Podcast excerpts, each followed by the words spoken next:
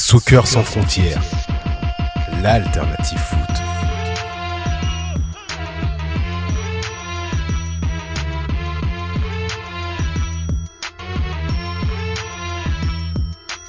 Bienvenue à Soccer sans frontières, l'alternative foot sur les ondes de Choc FM. Avec vous, Sidney Faux, votre animateur pour une émission rétrospective. C'est la cinquantième, alors il fallait souligner l'événement. Nous allons vous passer des extraits d'entrevues cultes de l'émission en espérant que vous aimerez le voyage. Vous pouvez nous rejoindre en tout temps sur Twitter, at Soccer sans F, et désormais sur iTunes où notre podcast connaît un succès croissant. Alors, tout le monde est prêt, c'est parti pour une heure de foot. On commencera avec un peu de samba, suivi de l'entrevue de Raoul Loé, le joueur de Sasuna.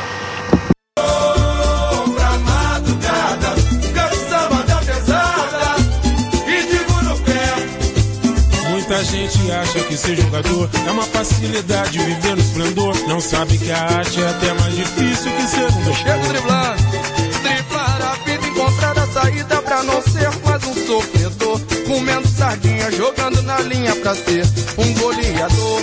Driblar a vida, encontrar a saída pra não ser mais um sofredor. Comendo sardinha, jogando na linha pra ser o que sou. Vamos lá na cabeça,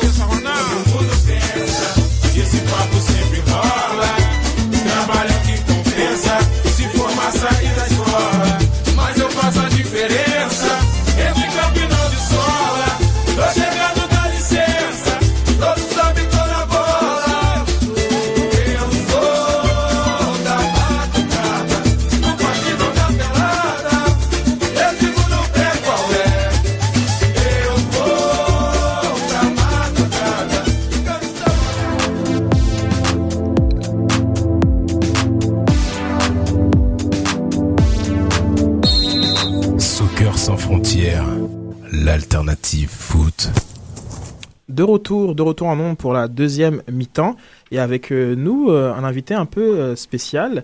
Raoul, est-ce que tu m'entends?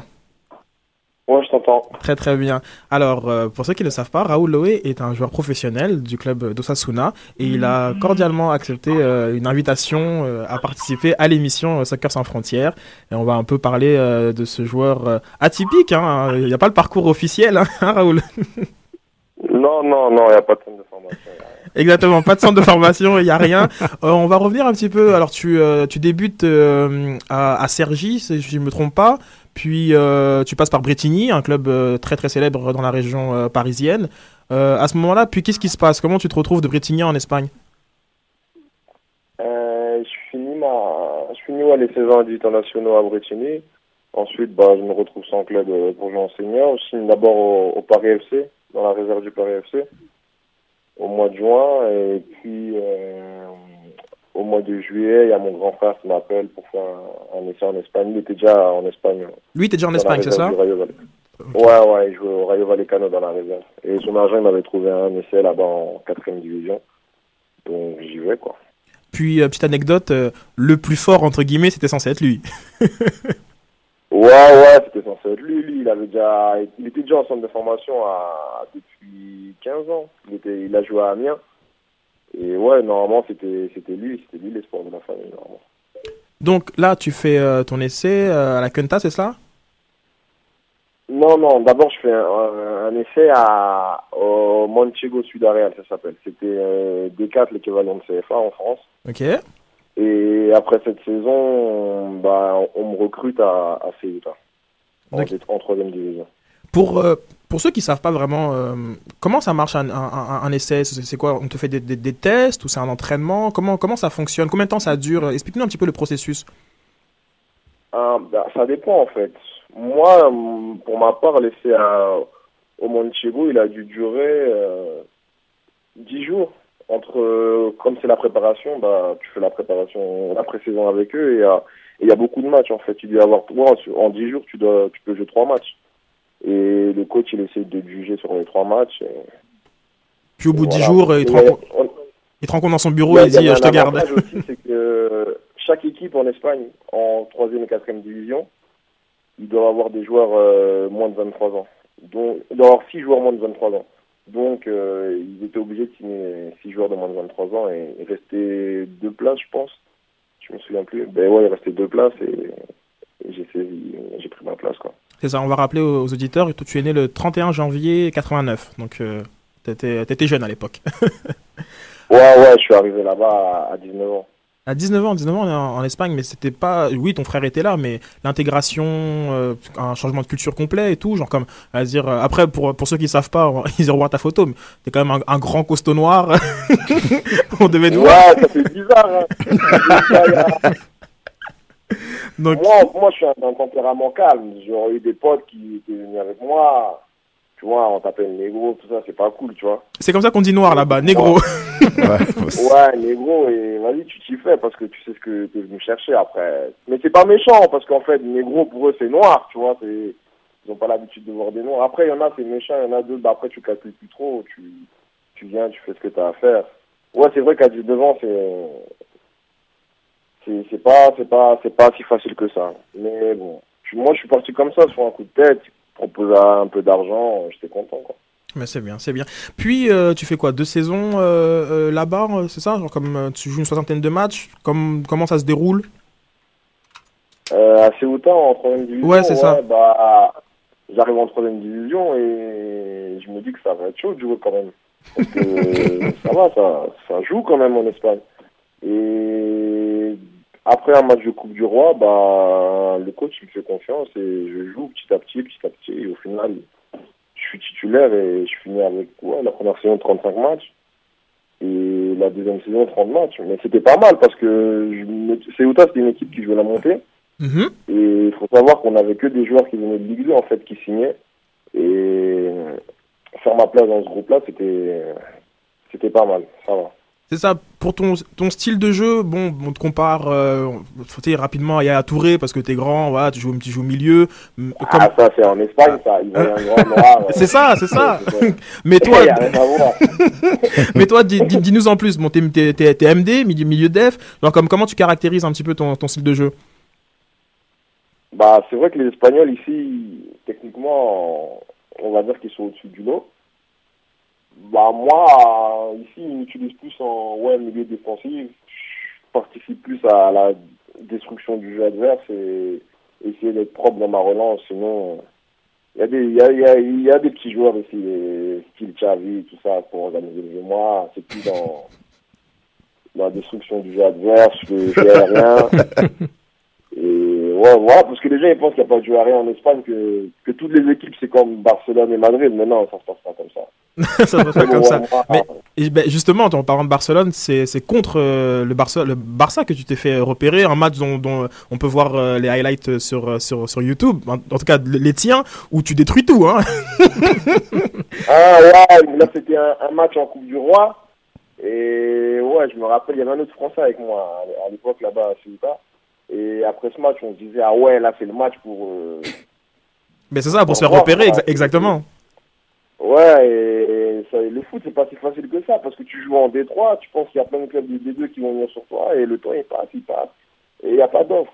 Donc un jour, on est à la maison, on se dit, vas-y, viens, on, on fait la vidéo, on fait, on fait un montage, on coupe, et on met sur YouTube. Et lui, pour sa part, ça n'a pas trop marché, moi, ça va, ça, ça a un peu buzzé, et j'ai eu un peu de chance, quoi. Exactement. Mais juste pour revenir à ce match-là, à l'époque, c'était encore euh, Pep, euh, le, le coach. Il me semble que tu allais dans les vestiaires, enfin, tu as eu une, euh, un, petit, un petit traitement. Ah ouais, ouais, ça. Bah, ouais, là, on, avait, on était impressionnés. Le match, il finit, on perd 2-0. Et on voulait squatter des maillots, tu vois, il y avait tout le monde Tu veux prendre tous les il y avait maillots tout des le monde gars. devant le vestiaire. Et il y avait des mecs de mon équipe qui connaissaient les joueurs du Barça en jeune, tout ça. Et moi et un autre, on était en chien, on était là, on les regardait et tout. Genre, les gamins, on maillots. Mais fallait chercher Abidal, comment t'as fait Non, ah, Vidal, il m'avait déjà donné sur le, mais il m'avait déjà donné sur le terrain. T'en voulais combien là, on, euh, on veut tout ramasser. C'est veut ça. maillots. on veut tous les maillots. Trop Après, stylé. Trop stylé. bah, Il y a, y a Pep qui sort pour aller en conférence de presse Mhm. et il nous regarde et il nous dit Vous voulez quoi, les gars? On dit Ouais, on veut des maillots et tout. Et il nous dit Bah, vas-y, rentrez, rentrez. Il y avait les gardes du corps devant le, le vestiaire du Barça. Il nous dit Vas-y, bah, rentrez. Et rentrez. Nous, on se regarde avec mon pote. Moi, moi j'ai peur. On va commencer à lui rentrer directement dans le vestiaire du Barça. Donc je le pousse un peu, il rentre en premier, et il, il est là en premier. Et lui, il dit, Eh, les gars, il n'y a pas des maillots, quoi. Et les gars, ils commencent à rigoler et tout. Et moi, je vais vers Abidal, je continue à discuter. Et, et voilà, au final, j'ai pas eu d'autres maillots, je crois. C'est pas grave, c'est pas grave. Maintenant, déjà ma- maintenant t'es, maintenant t'es un Ouais. pro, là, donc t'es pas à ramasser des. Mais euh, puis tu te retrouves à Osas- Osasuna, genre, comme comme j'ai annoncé euh, plus tôt. Euh, d'abord, euh, d'abord à l'équipe réserve, hein, Osasuna B, puis euh, là maintenant euh, régulièrement euh, dans le groupe pro. Parle-nous un petit peu de comment ça se passe. Ouais, j'ai commencé avec Osasuna B, mais ce qu'il faut savoir, c'est qu'en Espagne, une fois que tu signes professionnel, bah tu peux plus descendre avec l'équipe B. T'es pro et quand tu joues pas, soit tu, ouais bah t'es, tu tu peux pas descendre avec l'équipe B, t'es pas convoqué, tu fais rien. Donc euh, ouais, je signe avec euh, l'équipe première euh, au mois de mars, mais je m'entraînais déjà avec eux depuis ouais fin décembre début janvier. Et ouais, ça va, ça se passe bien, ça se passe bien. Parce qu'il faut savoir que au début de l'année, avec l'équipe B, je me blesse. Et les dix premières journées, bah, en équipe B, bah, je joue pas, quoi. Ok, ok. Et euh, la question que en fait tout le monde se pose, euh, il est comment Messi en vrai Ah ouais, non, ça va vite, parce que, bon, le gars, il, il, il marche beaucoup sur le terrain, donc il se fait oublier. Et ils sont, ils sont vraiment petits, je sais pas à la télé comment ça fait, mais, Mais c'est les- tu sais, quand tu en face de toi, ils- les gars, ils sont vraiment petits, tout ce qui est Xavi, Iniesta et tout ça. Mm, mm. Et il faut essayer de le surprendre, de, venir prendre la balle quand il ne voit pas arriver. Parce qu'une fois qu'il te fixe, bah. Ouais, ça va venir là. Mais je disais un dossier, c'est- c'est euh, c'est l'équipe la plus petite d'Europe, genre comme en, en, en- en moyenne. Et toi, je pense qu'avec ta 1,92, tu peux pas surprendre grand monde sur un terrain. On te voit de loin. De haut, même. Ouais, ouais, non, ils sont, ils sont tous petits. Bon, il y a, il y, a, il y a Piqué et Bousquet qui sont, qui sont assez grands. mais Ils sont plus grands que moi, même, je pense. Euh, Piqué, oui. Euh, Ouais, les gars, les gars, ils sont petits, vifs et centre de gravité, ouais, c'est c'est dur, hein, c'est dur, franchement. euh, Rien à dire sur cette équipe. Toujours bah, sur le Barça, c'est tu marques un, un but contre le Barça. Ouais, je marque, c'était. Ouais. Rac- raconte l'action là, mets-nous un Bon, peu là dans le, dans, dans le feu de l'action là. L'anecdote du but, c'est que euh, bon, on était déjà fatigué. C'était quoi, la 20e minute contre le Barça, t'es fatigué. Et bon, la balle, elle arrive. Et je savais que si je contrôlais, bah, y a- je savais pas que c'était Pedro à la base. Je savais que si je contrôlais, bah, bah le gars, il allait me voler la balle. Donc, je me dis, il faut que je tire de toutes mes forces. Tirer du gauche, elle est rentrée. Et voilà, je marque. Et moi, dans ma tête, c'était, ouais, euh, je marque et je vais vers le banc de touche. Et je commence à courir vers le banc de touche. Je vois le banc de touche, il est trop long. Je dis, waouh, Et t'es fatigué en plus. Et les mecs de mon équipe, ils se lèvent pas parce qu'il y a des fois à la télé, tu vois, tu marques un but, tout le monde se lève et tout, oh, genre le bordel, ils... ils se lèvent pas. Je me dis ah ouais c'est chelou, donc je vois le premier qui arrive vers moi, je l'attrape. Je me dis ah ouais, les gars, ils savaient que ce but-là, bah, il va les énerver en fait. On, on a mis 1-1, mais on, ça va finir mal, et ça a fini mal. ça, ça a fini euh, 6-1 Non, on a fini 5-1, 5-1. 5, On a pardon. Joué à 10 aussi. Donc, euh, est-ce que tu sentais un peu, tu te sentais pour tes, euh, pour les, les euh, l'AC Milan quand ils sont pris euh, 4-0 euh, la semaine dernière? Est-ce que genre tu, tu ressens la même chose que les gars Je suis passé par là? On a marqué, mais on s'est fait rattraper aussi. Bon, après le Milan, je comprends pas parce que ça reste le Milan. Parce que, je sais pas, nous, on est un petit club. Euh, le match contre le Milan, ça aurait pu être euh, un Barcelone-Osasuna, ça aurait été la même chose. Mais justement, Et je sais pas, moi, quand, quand Valence, euh, Malaga, bon, c'est Séville, plus trop maintenant. Ouais, mais même si c'est Séville qui joue contre Barcelone, bah, c'est- ça se passe pas comme ça. mais Raoul, euh, comment t'abordes alors que là tu tu, tu, tu- tu reçois euh, le, le Real, euh, genre, comment t'abordes euh, ces matchs? C'est quoi le discours du coach Explique-nous un petit peu comment il vous prépare à ces matchs. Ben, en général, ces matchs-là, en, en, en général, tu sais que tu vas perdre. Bon, le coach, lui, il, parle pas trop parce que c'est ce genre de match-là, tout le monde est motivé, tout le monde sait que tu dois te surpasser, sinon tu finis à 5-6-0. hein. Mais sinon, il n'y a pas de, de discours spécial. Là en ce moment, euh, vous êtes euh, vous êtes un petit peu au-dessus de la zone euh, de relégation. Euh, comment comment comment tu comment ça se vit ces moments en, en, en groupe Tous les matchs sont les matchs à 6 points maintenant, c'est ça? Ouais, bon, on est, on est dans le trou depuis le début, hein, et franchement, avec la pression, c'est chaud. Et là, euh, tout le monde fait genre, ouais, allez les gars, allez les gars, mais pff, au fond, tu sais très bien, tout le monde est en train de se chier dessus, c'est, chaud, c'est chaud. Moi, pour ma part, l'année dernière, quand je suis monté dans l'équipe première, euh, ça paraissait facile. On était, en, on était cinquième du championnat, mais position de la Coupe de l'UEFA, et bah, c'était plus facile. Il y, avait, il y avait moins de pression. Et là, jouer chaque dimanche, t'es t'es en bas, il y a la presse, il y a le public qui est pas content. Mais bon, là, ça va, on s'en sort, on s'en sort. Ok, ok. Euh, je suis pas seul en, en studio. euh, je vais, euh, mon collègue euh, Somdo va te poser une question. Oui, euh, bonjour Raoul, moi c'est Kéké. J'ai suivi en plus le match où tu as marqué le but et puis j'ai été euh, très très abordé par Francis qui nous a dit ouais, mon pote Raoul, ou ça. Et aujourd'hui, vous êtes à 15e, 28, euh, 28 points, euh, pour- très très pas, pas très très loin de Majorque. Cette année, tu as 19 matchs, de, dont 18 en Liga, je pense. Est-ce qu'on peut te considérer Ouais. comme un, un des cadres? Genre, le coach, euh, tant tant que t'es pas là, euh, c'est pas terrible. Est-ce que Oh, moi, je sais pas. Moi, moi, je suis content de ma perf parce que c'est ma première année en D1. Et il faut savoir qu'on est 7 quand même, 7 milieux défensifs. Et c'est pas des petits joueurs, c'est des gars qui. Il y a un gars qui vient de Schalke, il est en prêt, a, il a joué à Schalke, il a joué à un international, c'est un international ghanéen. Après, il y a, y a le capitaine. Tu sais que quand il y a le capitaine, bah, il reste plus qu'une place. Il y a, après, il y a d'autres joueurs qui ont, qui ont, qui ont beaucoup d'années en Ligue 1. Et un cadre, je sais pas, mais. Bah, t'as quand même 18 matchs euh, par rapport aux autres qui en ont 24. Euh, ah, je- t'es, t'es, t'es, t'es titulaire presque tout le temps, donc euh, je pense qu'on, enfin, on va pas dire que t'es un cadre, mais tu fais partie des, des- de la pièce maîtresse Ouais, de l'équipe. euh, je remporte en 4. 4, c'est un grand mot. Un 4, ça veut dire le bo- un des boss de l'équipe. Non, je- Ouais, mais bon, un des boss de on- l'équipe. on- on- pour moi, bah, enfin, je, vois par rapport aux. Pour nous, t'es un cadre, Raoul. Voilà, Arrête ça, t'es un et- cadre. t'es avec, les autres, ils ont 24, ils ont Ouais, 24 j'ai matchs, t'en as quelques 18. matchs. J'ai perdu quelques matchs. euh, ouais, au début de l'année, été remplaçant en 3-4 matchs. Là, en ce moment, je suis blessé, donc je joue pas trop. Enfin, je joue pas du tout, mais ouais, ça va, je me, je me démerde. Et euh, une petite question. euh, t'es, euh, t'es d'origine camerounaise, puis Ouais, la sélection, t'y penses parfois, comme ça, en te rasant le matin? Ouais, on y pense, tu vois, parce qu'avant, on était un peu loin. Quand j'étais en Détroit, j'y pensais déjà pour l'espoir, et moi, ils m'ont- ils m'appelaient pas. Après, je sais pas, là, on y pense un petit peu, mais bon, il y a, il y a- il y a du monde, il y a du monde, il y a des bons joueurs au Cameroun milieu de terrain. a- Soccer sans frontières. L'alternative. Et on avait l'œil à Soccer sans frontières, car Raoul Loé a été sélectionné par le Cameroun pour jouer contre l'Ukraine. On poursuit la rétro avec l'entrevue MLS. Sofiane Menzaza, qui est le fondateur du site Mont-Royal Soccer, a eu l'occasion d'interviewer Juninho lors de son passage à Montréal, et on écoute tout de suite cette entrevue exclusive.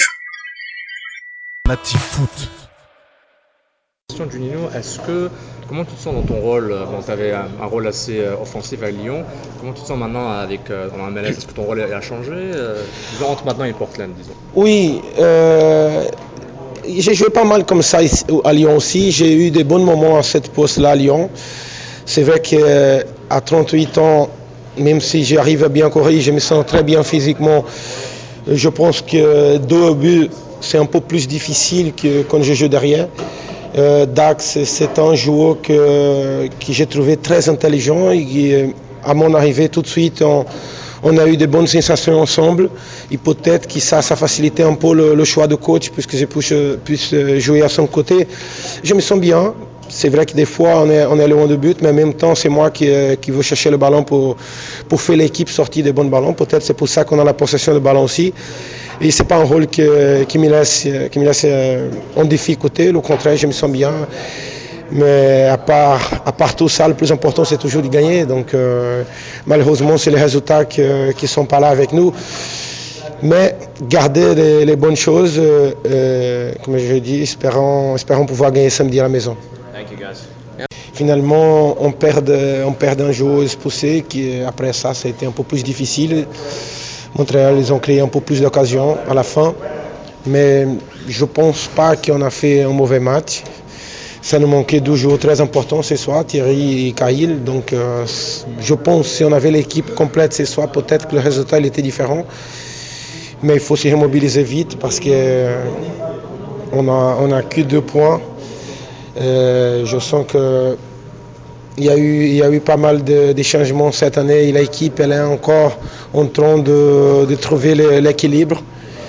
Des fois on joue bien, mais il y a deux ou trois qui sont à côté complètement à côté. Des fois, c'est les occasions, les ballons qui rentrent pas. Des fois, c'est la première occasion, comme ce soir, la première occasion de l'adversaire qui rentre et c'est trois points. Donc, euh, la seule chose positive, c'est que j'ai aussi joué encore 90 minutes. J'ai joué le, premier match à Portland. euh, j'ai raté le deuxième à cause d'une blessure. Je suis revenu la semaine dernière pour jouer 20 minutes et ce soir, je me suis senti très bien, même si c'était au synthétique. Synthétique très dur. Donc, euh, j'ai joué deux matchs ici seulement et les deux matchs sur le synthétique. Mais je prends le plaisir quand même. et pouvoir jouer à, à 38 ans et pouvoir rencontrer aujourd'hui, parler un peu plus le français, c'était pas mal ici. C'est la première fois que je suis venu à Montréal. J'ai vu le maillot de Lyon avec certains. J'ai vu le, drapeau de Pernambuco, ma ville. J'ai j'ai passé des bons moments ce soir, franchement, même si j'ai été énervé sur le terrain parce que je suis un compétiteur. Je joue toujours pour gagner, mais à la fin de match, c'est normal. J'ai trouvé des, des très bonnes choses à part le résultat. Surtout avoir des gens de ma ville, avoir peut-être des supporters de Lyon. Et c'était c'était une soirée agréable. Soccer sans frontières, l'alternative. Le Sans Frontières, c'est aussi ouvrir ses portes à tout observateur du soccer. Nous avons reçu Jérôme Pruneau pour parler sociologie du football. Écoutez plutôt. Euh, Aujourd'hui, euh, Julien va fermer sa sonnerie, donc j'annonce l'invité. Je pensais que c'était un scooter, moi. On a un invité un peu spécial puisqu'on accueille euh, Jérôme Pruneau. Euh, Jérôme Pruneau est directeur général de diversité artistique Montréal. Bonjour euh, Jérôme. Bonjour. Mais vous dites, mais pourquoi, enfin, c'est quoi diversité artistique Montréal? Pourquoi euh, on parle de ça? Mais pas seulement euh, Jérôme, il est aussi euh, prof, était prof à l'université euh, d'Antilles et Guyane, c'était en Guadeloupe, à la faculté, de sport. Et il a fait une thèse sur l'anthropologie du sport. C'est dans ce cadre-là qu'on le reçoit en émission pour parler euh, d'un livre, un livre assez clé euh, dans, dans tout ce qui est la sociologie du supporter. C'est le livre de Christophe euh, Bon... Christian. Christian. Christian. Bromberger. C'est ça, Christophe Bromberger, euh, qui est bah, le match de football. Voilà, tout simplement, ethnologie euh, sur les supporters de Naples, de Turin et de Marseille. hein, parce qu'on on dit on parle pas assez de Marseille apparemment en émission. voilà, on a un livre sur les Marseillais, ça va? Donc bienvenue, bienvenue Jérôme. Merci. Donc c'est un, livre qui a été écrit en, en 95. Oui, c'est un livre qui date un peu. ouais. Exactement, un livre de 400 pages. Genre, comme on a pu en voir quelques extraits, on va être très honnête, on n'a pas pu le lire euh, euh, en- au complet, euh, qui est très intéressant. Genre, Comme je pense que c'est la première fois que se faisait une étude de ce type. euh, on appelle ça une étude anthropologique. Est-ce que vous pouvez un peu nous c'est une étude expliquer? ethnographique. Exactement. Euh, Christian Bromberger, est, euh, c'était mon directeur de thèse en fait, Mhm. euh, qui était ethnologue. C'est le premier ethnologue qui s'est intéressé un petit peu aux phénomènes sportifs et au football principalement. Et donc lui, il a fait une étude comparative sur le terrain. C'est une étude qui a duré 10 ans euh, entre les supporters de Turin, de Naples et, et de Marseille. Donc une étude très approfondie. C'est ça. Et c'est une étude multi-angle. hein. On voit comme il y a le supporter, mais aussi un peu les journalistes, genre comme l'avant-match, le pendant, l'après. Pour- pourquoi le foot? Euh, pourquoi le foot? Je pense parce que euh, euh, à travers euh, les études qu'il a menées euh, et plus largement le foot, il- il- on, a trouvé que le sport finalement et le foot notamment condensaient une vision cohérente du monde finalement. Parce que ça parle aux gens. C'est c'est pour ça aussi que le foot est immensément populaire. C'est qu'à travers le foot, il y a une, c'est un reflet finalement un reflet social de, de la société et les gens s'y retrouvent. Donc euh, lui, ce qui l'a intéressé, c'est de voir comment justement, euh, à travers une activité sportive, on pouvait comprendre un phénomène social et, et notamment euh, les ressorts d'une société. C'est ça, il apparaît donc que le football, c'est un révélateur de, de, de la société. C'est à la fois, il y a le mérite individuel, le, mé- le mérite collectif, et un, aspect qui est parfois, euh, qui peut-être fait le charme du football, ben, le rôle de, la tricherie et de la chance. Ben, en fait, c'est ça. Il, montre comment euh, le foot euh, exalte alors certaines certaines valeurs comme effectivement le mérite, la performance, la compétition entre égaux. Ça, c'est la la base. Il apprend aussi comment dans nos sociétés, ça c'est très important. Je pense n'importe qui peut devenir quelqu'un. Finalement, c'est c'est pas euh, c'est pas un acquis euh, de devenir un, un- grand footballeur. C'est quelque chose qui s'acquiert. Et dans le sport, c'est ça aussi qui est intéressant, et qui intéresse euh, les gens, c'est que euh, on peut partir de rien. On n'est pas forcément fils d'eux pour pour être un, grand footballeur. Et puis donc le, le statut social s'acquiert. Et ça c'est important. Et puis effectivement, il a il a montré aussi comment les valeurs du jeu sont le reflet des, des valeurs de la société industrielle. Alors, il y a, il y a le, le travail d'équipe. Le Mhm. foot est un travail d'équipe. C'est un travail solidaire. La solidarité, on retrouve euh, dans le foot. Euh, les divisions de tâches. Il y a des attaquants, des défenseurs, des milieux. Euh, et puis, il y a une planification collective. Donc, euh, on organise le jeu. Euh, Mhm. Donc, tout ça, on le retrouve dans, l'entreprise, dans l'industrie. Mais il y a aussi le rôle nécessaire qu'on retrouve dans la vie euh, sociale. C'est effectivement la ça, chance. la on a chance. besoin de chance. Les fameux poteaux carrés. de- 74, de euh, 76. 76, si je ne Munich, euh, Saint-Etienne Ouais, Ok. il me semble. Ouais. J'étais pas très grand, mais Non. j'ai regardé celui-là. D'ailleurs, les, les Stéphanois qui sont en finale de la Coupe de la Ligue, on leur souhaite bonne Ouais. chance. Aussi aux Rennais, car on a des amis Rennais. Bonjour Alex. Et, euh, Désolé, Alex. Euh, je- j'ai un petit penchant pour Saint-Etienne pour aujourd'hui. Oui, la France est verte. Ouais, la France est verte. Donc oui, ça, le, le rôle de, de la chance. La- mais- le rôle de la chance, le rôle de la tricherie. Et il y en a euh, dans la vie de tous les jours, de la tricherie, malheureusement, mais il y en a aussi au foot, surtout en Italie. Et puis, euh, et puis le rôle aussi euh, de la justice. Et la justice, c'est l'arbitre. C'est cela. Hein, avec euh, avec euh, toujours une justice qui est discutable. Et puis on le voit au foot, quoi. L'arbitre, il est, il a ses, travers, comme comme la justice euh, là euh, les les a aussi. Et puis euh, donc voilà, en fait, un match de foot symbolise finalement tous les ressorts du succès de façon individuelle et collective. Donc le volet universel du football, mais aussi euh, qui est très représentatif tout simplement euh, de la société dans laquelle on vit. fait. Et on va euh, parler euh, ben, en fait de l'objet hein, d'étude qui, est- qui est le supporter. Donc euh, je fais quelques petites recherches. J'ai vu que le phénomène du supporter, ben, il y a toujours eu des supporters, mais les ultras, qui est un peu plus l'objet euh, euh, du, du livre, les ultras, c'est un mouvement qui est né dans les années 60 en Italie. Euh, il y a quand même il y y a des Croates qui revendiquent la paternité euh, plus dans les années euh, 50 et même des Brésiliens dans les années 30 qui parlent de groupes organisés. Donc l'ultra, c'est pas le supporter euh, euh, lambda, c'est celui qui activement supporte son équipe au travers de banderoles, de chants, etc. Et une organisation euh, qui qui est indépendante généralement du club. Donc l'ultra italien, l'ultra de, Naples, l'ultra de, Turin, qu'est-ce qu'on apprend sur, sur lui dans, ce- dans ce livre? Ben, en fait, ouais, on, on pourrait dire qu'il y a trois niveaux. Il y, a, il y a le spectateur, euh, celui qui regarde le match. Euh, ensuite, il y a le supporter, donc lui, il est partisan, il supporte une équipe. Puis ensuite, il y a l'ultra, effectivement. La différence entre le, supporter et l'ultra, c'est que je pense le supporter, il a un hobby, une passion. L'ultra, c'est son mode de vie. Euh, donc c'est quelque chose qui, le caractérise dans tout ce qu'il fait dans, sa vie. Il est dans un groupe, il suit des règles des codes d'un groupe et euh, à travers un ensemble de rituels, tu en as parlé, donc euh, euh, les rituels, ça va euh, effectivement du chant, ça va à la banderole, le- le- qui est toujours l'occasion d'afficher euh, Mhm. un certain message, souvent à l'encontre de, euh, des adversaires. hein. Ça a été très fort dans les, à la fin des années 90, justement en Italie, où on a vu des, des supporters brandir des, des cercueils euh, avec le nom, le nom de l'équipe adverse. Donc ça peut aller très loin.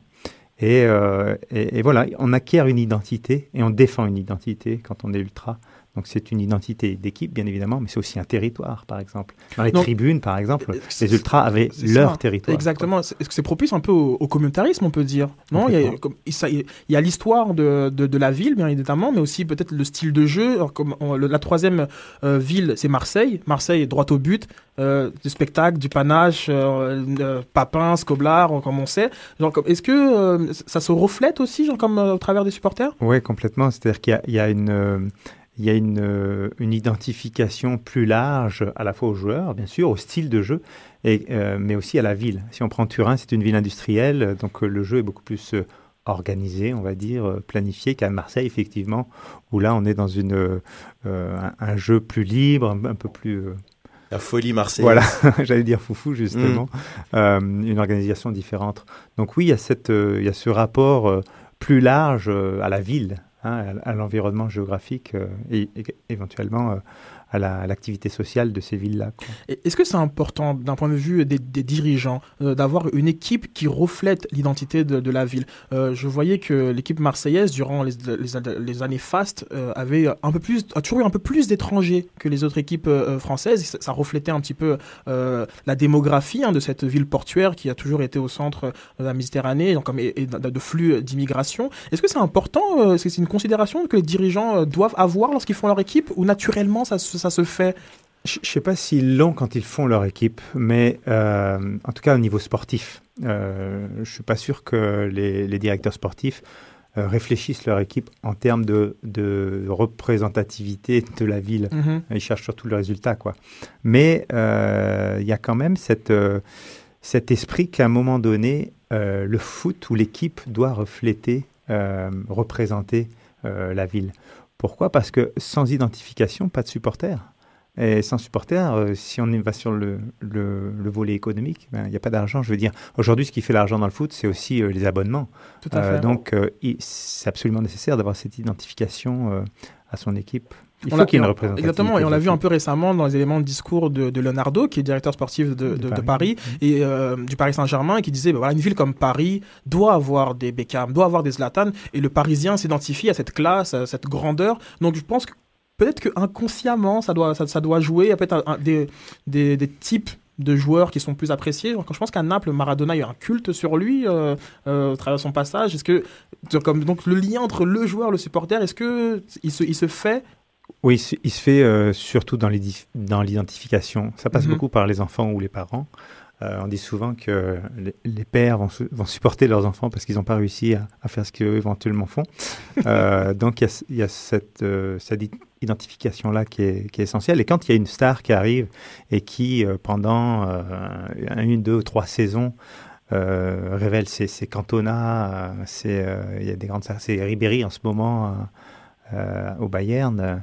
Il y a des grandes figures comme ça où les gens s'identifient pour un certain. Alors oui, il y a la classe du joueur, oui, il y a, il y a son potentiel, mais il y a aussi ses valeurs, qu'est-ce qu'il représente, qu'est-ce qu'il vient apporter, comment il, il permet à un moment donné à l'équipe de, de rayonner socialement, comment, euh, quel regard on porte de nouveau ou pas nouveau. Au contraire, c'est un regard qui peut être renforcé par un joueur. C'est un peu le cas de Maradona à Naples, effectivement, c'est un, bon exemple, quoi, qui a apporté, euh, qui a apporté une, une accroche, euh, une aura euh, incroyable. Mais, euh, euh, vous parlez de rituel, d'aura. Est-ce qu'on parle un peu de religion, le football? Marc Auger, euh, je ne sais plus en quelle année je vous l'ai amené cette référence-là, c'est intéressant, 82, donc c'est déjà vieux, euh, de l'histoire sociale à l'anthropologie religieuse, football de l'histoire sociale à l'anthropologie religieuse, oui, le foot est une religion, euh, Bomberger en, en- en- en touche quelques mots dans, dans son ouvrage, il a écrit depuis deux ouvrages, pour ceux qui nous écoutent et sont intéressés, Euh, il y a euh, Football, la bagatelle la plus sérieuse du monde en 2004, qui est sorti après la Coupe du Monde de 98. Et puis là, en 2008, euh, récemment, j'ai vu qu'il avait sorti un, livre qui s'appelle Hors-jeu, Football et Société. Donc c'est quand, même- quand même un sport qui, depuis une vingtaine d'années, concentre euh, les, chercheurs, les universitaires, parce que parce qu'il dit des choses. Historiquement, ça t'a un petit peu boudé hein, par les intellectuels de football, en tout cas en France. Mais le sport en général a été boudé par les intellectuels. Je veux dire, c'est, c'est par excellence l'objet euh, euh, inutile.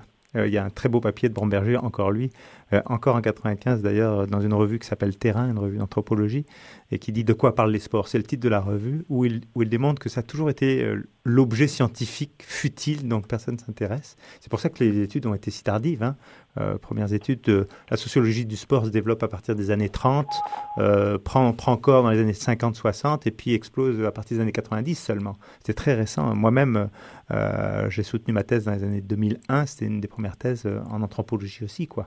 Mhm, Donc, euh, euh, on s'est intéressé tardivement et on a compris tardivement que le sport a des choses à dire. Je veux dire, ici à Montréal, euh, c'est pareil. Si, vous, si on prend le Canadien, on peut faire une analogie entre le Canadien et le soccer dans certaines villes. Quoi. C'est, c'est Bah, il y a évident. même- il y a même un cours. si- Pardon? Il y a même un cours qui se donne à l'Université de Montréal sur euh, euh, la religion et le sport, Oui, euh, avec le Canada Montréal comme référence. Donc, euh, c'est- Ouais, c'est- ouais. l'analogie se fait très bien, même aussi au Québec. Oui, tout à fait. Même si je pense que les, après, en termes de couche sociale ou de rapport à l'activité sportive en elle-même et euh, Oui, en- à en- la en- en représentation, matière d'organisation. pas la même chose. Même le- si au Québec, pourtant, le, le hockey, si euh, dans le dans l'arène euh, il y a, il y a peut-être une, une classe sociale un peu plus élevée, ça reste le sport populaire.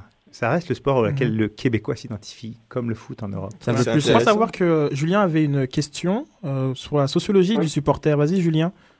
C'est ça. En fait, euh, ce qui m'intéressait surtout dans, dans ce livre, en fait, c'était qu'au en fait, aujourd'hui, je me suis demandé si euh, le pouvoir qu'on donnait aux supporters, parfois, en tout cas la place qui était donnée, elle n'était pas par- parfois dangereuse, en fait, avec cette frontière où la passion du supporter prendrait pas sur la raison euh, de, l'être humain, en fait. On a l'impression que maintenant, chaque supporter se soit investi d'une mission propre à son club et qui, euh, ben, lui semblerait normal d'aller dans les, vestiaires à la fin d'un match et de venir huer, voire ben, s'en prendre à, venir à se battre avec les joueurs. Donc voilà, j'ai l'impression que cette frontière-là, euh, elle est parfois euh, ben, assez fine en fait, et on passe tout, de suite du, supporter pour supporter, enfin selon moi, hein, euh, à quelqu'un qui, qui aurait investi, je sais pas, de l'argent ou quoi que ce soit, ou qui voudrait des résultats quoi qu'il advienne. Je pense que la frontière, elle a été dépassée à, à la fin des années 90 et puis à la première moitié des années 2000 avec le hooliganisme, où justement, à un moment donné, euh, euh, la raison, euh, comme tu dis, Julien, a été dépassée. quoi. C'est-à-dire qu'il y a eu, on, on va dans le, l'identification est tellement forte qu'on va euh, dans toutes les bagarres. Dans, dans les- en Angleterre, il y en a eu beaucoup entre supporters qui ont amené des morts à Paris aussi. Enfin, je veux dire, partout, dans toutes les places. Et encore aujourd'hui en Amérique du Sud, c'est, c'est, c'est impressionnant, quoi. Euh, donc, je parlais ça plus d'un fonctionnement. Ah, excuse-moi, je parlais juste d'un fonctionnement en interne, c'est-à-dire propre au club en fait. Ah oui, les, que parfois, les, les- j'ai l'impression que certaines de, vers certains clubs de supporters auraient, auraient une main mise sur le club en fait. C'est ça qui me. Ben, je pense qu'il y a, il y a cette, euh, il y a cette volonté d'exister euh, du club de supporters qui euh, trouve sa légitimité en disant mais nous on, on apporte euh, au club non seulement on supporte mais on apporte financièrement, aussi, Financièrement, en termes d'ambiance, économiquement on fait parler euh, on, on amène aussi un, un discours sur le club on amène Mhm. euh, des gens à regarder le club donc c'est comme un droit quoi quelque part ils veulent euh, le, le retour de la Euh, comme de- on de pense, euh, la, semaine passée, on parlait justement de Jean-Michel Aulas qui, qui s'exprimait au- au- auprès des, des supporters euh, lyonnais parce, parce que euh, Lyon vivait une mauvaise passe. Je pense que Julien a sûrement aussi en tête euh, des scènes vues euh, à Nantes lors de la descente Exactement. où euh, il y avait des, des- des saccages euh, du club. hein. C'était euh, des, supporters Exactement. saccager les installations euh, du club. Donc, ce- euh, est-ce que ce droit-là, est-ce qu'il est-il légitime de la part des supporters d'exiger qu'on leur rende des Je comptes peux pas dire qu'il qu'il soit légitime, mais euh, euh, le fait qu'on rende des comptes, euh, les supporters le, le veulent. C'est ce qui amène à leur, à leur, leur mouvement de, de folie parfois. C'est qu'à un moment donné, ils ont l'impression qu'on on leur dépossède de quelque chose et que le club n'existe pas sans eux. Donc oui, ils veulent, ils veulent qu'on leur rende des comptes. Et, et ce, qui est, ce qui est intéressant, c'est que on a parlé un peu de, de violence, mais l'hooliganisme est un phénomène né en Angleterre euh, surtout, et, euh, et c'est là où, où le, où le mouvement ultra n'a pas percé. Euh, le mouvement ultra, on reçoit beaucoup sur, on va dire, le bassin méditerranéen, plus aussi en, en- en Turquie, Grèce, mais dans le, dans le nord et surtout en Angleterre, le- les supporters entretiennent un rapport plus individuel avec, avec, avec le club et n'ont pas besoin de se- de s'organiser un petit peu, on, on- va dire ça comme ça. Et pourtant, c'est là que la, que la violence a, a émergé. Comme, comment on peut, expliquer ça? Est-ce que c'est plus lié peut-être à, d'autres facteurs comme le rock ou une culture punk, euh, je ne sais quoi? Bah, je pense qu'il y il y a un rapport culturel. Euh, les pays anglo-saxons, en Allemagne, c'est un peu la même chose. Hein, euh, sont pas les mêmes que les pays latins. Euh, en Angleterre, le hooliganisme s'est euh, ancré beaucoup sur, euh, euh, certes dans les stades, mais aussi en dehors des stades, sur des questions de territoire, euh, euh, des questions liées aussi à- au statut social. C'était très populaire en Angleterre. Et ça l'est resté, on en parlait tout à l'heure avec Reg, ça l'est Mhm. resté beaucoup plus que dans certains clubs euh, en France ou en Italie. Euh, alors que, oui, il y a une, plus une organisation autour de- du jeu lui-même en Italie, ou ben, à travers le livre que, que montre Bomberger, euh, euh, des clubs, une organisation qui, qui parle plus du club et qui, même si euh, c'est une guerre, attention, hein, c'est une guerre entre ultras, c'est une guerre qui est une, violence euh, plus maîtrisée ou plus symbolique, quand je vous parlais tout à l'heure des cercueils qui sont montrés ou choses comme ça, et beaucoup moins physique, alors qu'en Ang- en Angleterre, on est tout de suite allé dans des, dans des, dans des violences physiques, quoi, des, des, bagarres en dehors des stades, dans les stades. Euh, il, y a y a, un très très beau film qui est intéressant à voir, qui s'appelle euh, c'est un film anglais sur euh, un policier qui intègre euh, ces milieux, euh, ces milieux hooligans en Angleterre et qui en devient tellement euh, intégré Qui devient hooligan lui-même. qui, qui pète un câble, qui La devient bagarre. hooligan lui-même. Euh, je pense que bah, justement c'est drôle que le supporter on l'imagine jeune, un peu dans, dans jeune trentaine, etc. donc comme toujours en jean et prêt, et prêt, et prêt à casser des gueules. Mais euh, je pense que Julien m'avait amené le point de, du rôle de, de la femme. C'est ça, euh, Jules Est-ce que tu peux euh, C'est préciser? exactement ça. Non, c'est exactement ça. J'aurais juste une toute petite question avant concernant le, la place donc du supporter. Comment expliquez-vous, par exemple, qu'on ne retrouve pas ce, ce phénomène-là dans un sport aussi, populaire peut-être que, que le foot, qu'est le, qu'est le rugby, avec toute cette charge euh, émotionnelle, euh, toute cette coutume? Pourquoi on ne retrouve pas alors ce, ce fanatisme dans le rugby qu'on peut retrouver au football? C'était juste ma petite question avant de... Les, les origines ne sont pas les mêmes. Euh, le, le rugby a puisé ses origines dans les, dans les grandes écoles universitaires euh, en Angleterre, donc euh, avec tout de suite un- une classe, dans des classes sociales très aisées.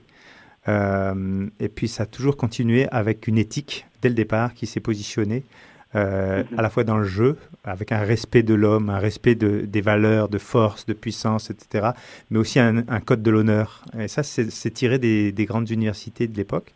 Euh, ce qui n'a pas été le cas du football. Non, qui est- ça. qui- Sport de a brut par les gentlemen, Exactement. bah, C'est le sport des gentlemen, le rugby, et c'est resté euh, dans le dans l'histoire. Ça s'est construit dans l'histoire comme ça, et, et aujourd'hui, les spectateurs de, de rugby, effectivement, sont, sont- ont eux aussi une forme de, de code et d'éthique Et puis pas en- le même que dans le. Puis en le général, football. moi-même, j'ai joué au rugby pendant 4-5 ans après avoir joué du foot euh, au 15 de Montréal.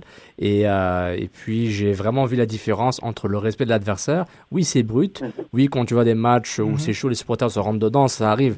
Mais on, on voit vraiment la brutalité, mais on voit aussi les valeurs, l'éthique et le respect. Et surtout, la relation avec l'arbitre. Mm. Euh, C'est très sur, sur le terrain et aussi la, la- la Le- relation de l'arbitre avec les supporters, la relation est totalement différente. Je me souviens pas avoir vu euh, dans un match de foot une éo d'honneur pour euh, l'équipe adverse qui sort. Exactement. Puis Si, en, en- Coupe de France, ça se fait. En Coupe de France, ici, Ah il y oui, a un protocole maintenant qui se fait. Et je pense même Et en, le perdant, Réginald pourra me confirmer, mais en, en Angleterre, ça peut se faire pour accueillir un champion. euh. Et en Plus Espagne en aussi. Espagne, c'est En plus Espagne en Espagne qu'en Angleterre. Sur l'accueil plus, Mhm. oui, euh, Puis ça revient tout le temps, le reflet de la société, le, reflet sur le, le sport professionnel, donc on parle de racisme, hooliganisme, supporter, tout se reflète sur un stade, que ce soit le supporter ou le terrain. Il faut le regarder aussi d'un point de vue économique. Justement, le rugby, à l'inverse du football, est devenu professionnel que très tardivement. Euh, donc Mhm. ça aussi, c'est un rapport qui a, qui a influencé. euh, Mm. qui donc le rugby c'est génial, mais bon, les femmes. Alors les femmes, Euh, les femmes, c'est un phénomène euh, récent, mais qui prend une ampleur euh, grandissante. Je veux dire, le, le Stade de France euh, aujourd'hui, euh, j'ai pas les, j'ai pas les statistiques, mais je serais assez, assez intéressé de voir la, la place qu'occupe la femme. Elle est de plus en plus grande. Euh, je pense qu'il y a eu, en France en tout cas, le, le déclencheur s'est fait en 98. 98, la Coupe du Ça, Monde c'est- remportée par la France. C'est évident. Euh, il y a eu une telle, un tel engouement que euh, les femmes se sont intéressées aussi à travers euh, leurs amis, leurs maris, euh, leurs frères, leurs fils. euh, Mais dans les pays où la culture foot euh, est, plus, plus vieille, comme, comme l'Italie, la, la- la femme, pourquoi n'est pas plus présente? Ou est-elle peut-être plus présente? genre Euh, je pense pas qu'en Italie elle soit plus présente effectivement qu'en France. Alors euh, peut-être plus récemment, euh, il y a un moment, ça fait plus de dix ans que j'ai quitté la France, mais euh, en Italie, le statut social de la femme aussi n'est pas tout à fait le même. Je veux dire, il y a cette figure de la, de la mama qui est plus dans un rapport qui va être là beaucoup plus, par exemple, pour euh, euh, si elle a son fils qui joue euh, au foot, elle va euh, s'occuper de ses affaires, elle va les laver, elle va les repasser, jusqu'à ce qu'il y ait une, une femme qui arrive dans le décor, euh, qui soit va prendre le relais, soit si elle accepte pas de prendre le relais, bah, c'est la, la mère qui va continuer ça. Euh, mais euh, je sais pas comment, euh, honnêtement, je sais pas comment euh, euh, en Italie euh, le positionnement de la femme dans le foot. Je pense qu'elle est beaucoup moindre qu'en France. Euh, je- et encore une fois, ici, quand je regarde les supporters de hockey, par exemple, eh ben, il y, a, il y a beaucoup de femmes. Il y a Mhm. énormément de femmes ici au Québec qui suivent le hockey. Et c'est un phénomène qui se développe énormément en France, euh, en France aussi, au football. Euh, euh, je pense que, en même temps, ça, ça suit, j'ai envie de dire, une forme d'évolution sociale. euh, depuis euh, 30 ou 40 ans, le statut de la femme a, a- a complètement changé, quoi, a complètement évolué. Il y, a, il y a une indépendance euh, économique, euh, sociale, professionnelle, qui fait qu'à un moment donné, euh, dans, dans le sport, et on le voit doucement, mais sûrement avec les, les sports féminins, eh bien, euh, ça prend de l'ampleur, euh, ça, ça amène de l'économie. Euh, si on regarde ne serait-ce que le journal L'équipe en France, ce journal sportif, on a maintenant régulièrement, depuis 2-3 ans, moi j'analyse, Oui. on a régulièrement Oui. Des, euh, un papier ou des papiers sur les, les, les femmes, que ce soit au basket ou au foot notamment, c'est là où ça tourne Il y a même eu des unes, hein. il y a même eu des, des ça. unes de, de ce quotidien qui, euh, Tout à qui fait. mettait en, en valeur euh, bah, l'équipe de France féminine notamment. Et j'avais une question là-dessus. Est-ce que depuis 98 et, et l'essor du, du foot, euh, enfin, grâce à la, à la victoire de la Coupe du Monde en, en France, Est-ce que vous arrivez à percevoir depuis une quinzaine d'années une certaine typologie de- du supporter féminin? Et est-ce que selon vous, il y a une corrélation avec euh, le, le fait que le sport féminin prend davantage plus de place maintenant euh, dans un pays comme la France, avec notamment les bons résultats de l'équipe de France en football ou euh, de l'équipe de France de basket? Est-ce que bah, de par cette réussite, il y aura beaucoup plus de, de supportrices entre guillemets, dans les stades? je, bon, je, je, je l'étudie pas, donc je n'ai pas des réponses, j'ai envie de dire scientifiques, mais pour moi, c'est une, c'est une évidence au sens où, euh, de la même façon que ça fonctionne pour les hommes, ça fonctionne pour les femmes. C'est-à-dire que l'identification au champion, elle existe, et que quand euh, l'équipe de France de handball devienne, devient championne du monde, euh, pour la première fois l'année d'après, les clubs de, de handball sont, sont absolument dépassés par l'arrivée des jeunes. Bon, bah là, c'est pareil. Je veux dire, à un moment donné, on regarde à Lyon. je, je voudrais, je serais intéressé de faire une petite statistique, mais je suis assez convaincu que si on regarde Lyon et ses environs, il y a peut-être beaucoup plus de clubs de foot féminins euh, que dans d'autres régions de France. Quoi. Il y a l'identification qui se fait euh, aux champions, naturellement. Tout à fait. Le- on Et- rappelle, on parle euh, du livre de Christian Bromberger qui a été écrit en 95 euh, sur euh, les supporters dans, dans le foot. Les trois villes qui étaient, euh, qui étaient euh, choisies ont été Naples, euh, Turin et Marseille. Si, euh, je sais que c'est pas vous qui avez écrit, qui avez écrit le livre, mais si on devait réécrire le livre aujourd'hui, quelle ville serait euh, choisie? Alors, euh, juste pour euh, euh, signifier aux, aux gens qui nous écoutent, euh, depuis, il y a eu, ça a fait des émules, il y a eu Mhm. plusieurs équipes. Je sais qu'il y a un, un autre sociologue qui a travaillé beaucoup sur les supporters de Lens, dans le Pas-de-Calais. Si c'était aujourd'hui en France, ou... euh, Je sais pas, Buenos Aires ou genre comme Istanbul, il y a, a Ah bah des je- villes dont on, c'est sûr a c'est villes sûr qu'en on aimerait en un peu Amérique du savoir. Sud, on, pourrait... En Égypte, par exemple, on imagine euh, ça, Al mais- les Amalek, c'est euh, Oui. avec la révolution, c'est au-delà du foot, donc c'est. Un excellent papier être- de, de Sofiane sur euh, les, les violences à, à Port Saïd. Pour ça, sur afrocanlife.com. Ouais, ouais. Euh, ok, mais euh, euh, si j'avais trois, enfin deux ou trois villes peut-être en France, euh, ce serait euh, encore une fois, ce qui serait intéressant, c'est de le regarder euh, soit de façon géographique, soit de façon sociale. Donc, euh, par exemple, les- si on prenait Lens, Valenciennes et, et Sochaux, on pourrait imaginer des ressemblances, parce que Lens et Valenciennes, c'est un bassin minier, Mhm. ou Saint-Étienne aussi, qui est un bassin minier, et Sochaux, qui est un bassin sidérurgique. Donc là où il y a un rapport à l'ouvrier, il y a un rapport au travail. Donc ce serait peut-être des clubs qui, qui pourraient amener des, des similitudes ou des, des dissemblances, mais, mais qui, à mon sens, pourraient montrer euh, euh, certains éléments intéressants. En Angleterre aussi, entre les, les deux équipes de Londres, par exemple. Les deux Euh, On a eu la discussion les avec, deux grosses, avec les deux grosses, cette pardon. semaine. Euh, mais euh, les gros- deux grosses équipes de Londres, par exemple, ça, je trouve ça intéressant parce que il doit y avoir euh, l'une qui reflète plutôt certaines classes sociales, l'autre. euh, il y, a- il y a forcément un pourquoi. On, on Je est pense euh, que, euh, supporter de Chelsea l'équipe et de- plutôt pourquoi on C'est est- l'équipe de la Reine, De la. Reine, c'est ça. Et, Ouais, euh, c'est et ça. Chelsea, c'est l'équipe euh, du russe, quoi. Non. Ah, ah, avant, avant Chelsea c'est l'équipe du russe, donc euh, l'histoire est différente. Mais, mais, mais par rapport, euh, par exemple, à l'Angleterre, ce qui est intéressant, c'est, euh, on est d'accord que la EPL est devenue, plus- est devenue plus un modèle, je dirais, plus nord-américain au niveau du supporter par rapport au reste de l'Europe. Et ce qui est intéressant de voir, c'est euh, quand est-ce que le, la ligne entre le supporter et le consommateur s'arrête? Si on a parlé du Canadien, on parle plus de, pour moi, je parle plus de consommateurs que de, que de, que, que de supporters pour la plupart, mon humble avis. Quand on, on va on transpose ça au foot, la APL, c'est un modèle très nord-américain, beaucoup nord-américaine. la- L'argent qui est mis dans le foot. C'est exactement. Et, et- et on voit le PSG, on parle, on, on rentre dans, on, on parle de l'île d'Angleterre, mais on rentre, au- on, on va à Paris, on voit, on va dire, on va voir le même modèle qui va se répliquer. Le, le modèle américain, il, a- il s'est toujours consacré sur le business. Euh, moi, j'étais gamin, je me souviens euh, qu'on m'a ramené de voyage euh, en, en 1982, je pense, euh, déjà des casquettes, euh, des, des choses, enfin du, du merch, du merchandising de, de clubs de baseball ou, ou de, De basket. ou- ou de basket. C'est apparu en, en France dans les années fin des années 90, quoi. Je veux dire, la marchandisation, euh, les, droits au but, enfin les, boutiques du supporter en France, elles, apparaissent très tard par rapport aux États-Unis. Euh, donc c'est euh, ce glissement-là qui a forcément fait comprendre aux clubs en, Europe bah, qu'il y avait de l'argent en- énormément à se faire. Et puis c'est aussi sur le modèle de la cotation en bourse. Euh, j'ai eu la chance de visiter le club de Newcastle euh, en 97, je pense, 98. C'était, je pense qu'il faisait partie à l'époque des deux ou trois premiers clubs euh, privés en Angleterre. avec des installations à l'intérieur, on visitait ça, on me disait mais c'est pas possible qu'un club de foot ait, tout ça. Et à l'époque, c'était, on était vraiment en avance sur son temps par rapport au club en France, par exemple. Très bien, très bien. On, on aurait pu ouvrir le débat aussi, parce que le modèle économique, on parlait du modèle allemand aussi. un- Il y a ça aussi. Un, peu, un peu différent, parce que un euh, consommateur veut pas nécessairement dire, enfin n'est pas nécessairement un, défaut. euh, Mais, mais quand on parlait de Marseille, on voit ce, ce, ch- ce changement de mentalité qui arrive. Il y a tout le temps les derniers remparts des fans du Paris Saint-Germain qui, certains n'ont pas encore compris la transition. Marseille, ça, ça, ça- ça peut arriver. Lyon, c'est un peu différent. Euh, bon, Naples, c'est très spécifique. C'est une région très, le sud est très, c'est très chaud T'as aussi. Turin, ta Et- Turinoise et, aussi. et, t'as- et t'as- et t'as Turin, mais en plus, Turin, c'est un autre modèle. Il y a plus de fans de, de la Juve en dehors de Turin qu'à Turin. Bon, déjà, c'est petit, mais euh, c'est le club d'Italie. Mais c'est clair que par rapport au, euh, au supporterisme, consommateurs et, et fans, la ligne commence à se mélanger de plus en plus. C'est vrai que si on prend le cas de Lyon, par exemple, avec euh, les succès qu'ils ont eu dans les, dans les années euh, 2000, là, euh, pour autant, il n'y a pas un, un, un ultra supporterisme qui s'est développé à Lyon, quoi. Pas énormément si on regarde euh, par rapport à d'autres clubs, effectivement. Marseille. les, ba- bah, les, ba- les seraient fâchés d'entendre ça. mais peut-être par rapport à la virulence, peut-être. L'organisation est là, peut-être ils sont pas aussi virulents, les bad guns, que peut-être les. Euh, euh, J'oublie là ceux de Marseille. Oui, mais c'est quelque chose qui est apparu, j'ai envie de dire, avec le succès de l'équipe, alors que dans les, dans les, dans les, dans les clubs, on va dire, qui ont été habitués au, au- au championnat de France et aux victoires, parce que Lyon, ça faisait un moment qu'ils n'étaient pas. Oui. C'est le, premier groupe d'ultra d'ailleurs, le groupe marseillais. Merci Red.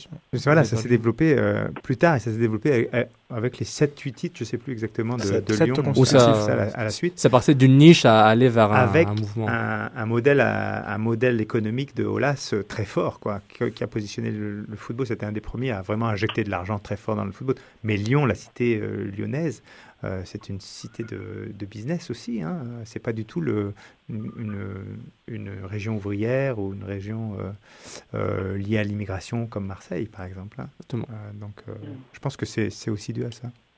Euh, Très bien, on vous remercie euh, beaucoup, euh, Jérôme. Merci euh, de l'invitation. vraiment de- C'était une très très belle euh, en- entrevue. C'est comme l'entrevue, le journaliste qui jette des fleurs. hein, Une très belle entrevue. Une très belle conversation. Euh, et donc, c'est toujours quand les questions sont bonnes qu'il y a des bonnes conversations.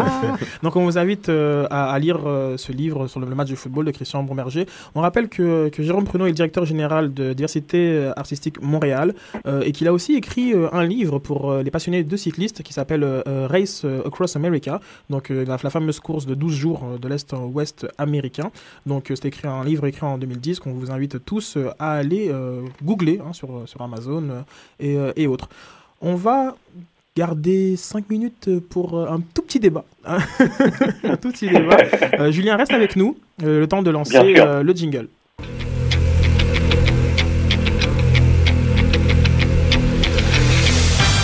Merci de nous avoir écoutés pour cette euh, rétro. Comme d'habitude, pour plus de soccer, allez sur Mont-Royal Soccer et pour plus de sans frontières, allez sur afrocanmax.com. Nous sommes sur iTunes et sur Stitchers et sur SoundCloud et sur Twitter. Donc, venez, venez, plus on est de fous et plus on fait de foot. à plus.